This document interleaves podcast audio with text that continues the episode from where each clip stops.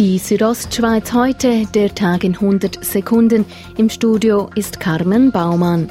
Vergangene Woche büßte die Wettbewerbskommission zwölf Bündner Bauunternehmen, die über Jahre Vergaben untereinander abgesprochen hatten. Ein Jahr zuvor war bereits ein Baukartell im Unterengadin gebüßt worden.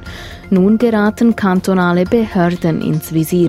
Sie sollen von den Absprachen gewusst haben. Der damals zuständige Regierungsrat Stefan Engler zeigt sich überrascht. Weil ich eigentlich nie einen Anhaltspunkt hätte, dass da Leute vom Kanton sich unredlich würden verhalten.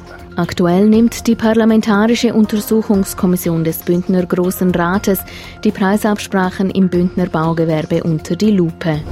Die SP Graubünden hat heute zum Wahlkampfauftakt eingeladen.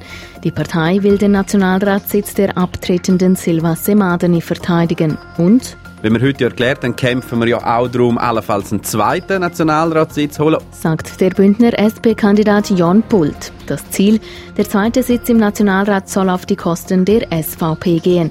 Namentlich von Heinz Brandt oder Magdalena Martullo teilte heute die Bündner SP-Parteileitung mit.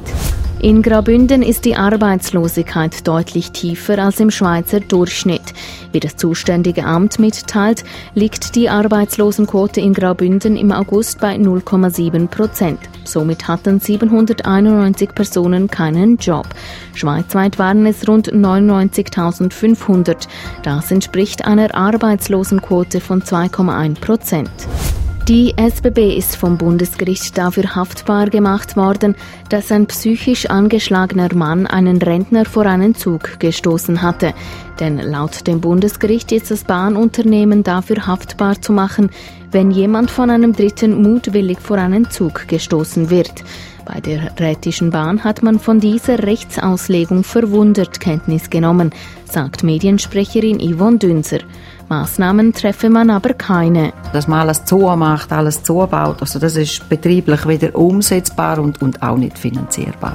Die Südostschweiz heute, der Tag in 100 Sekunden, auch als Podcast erhältlich.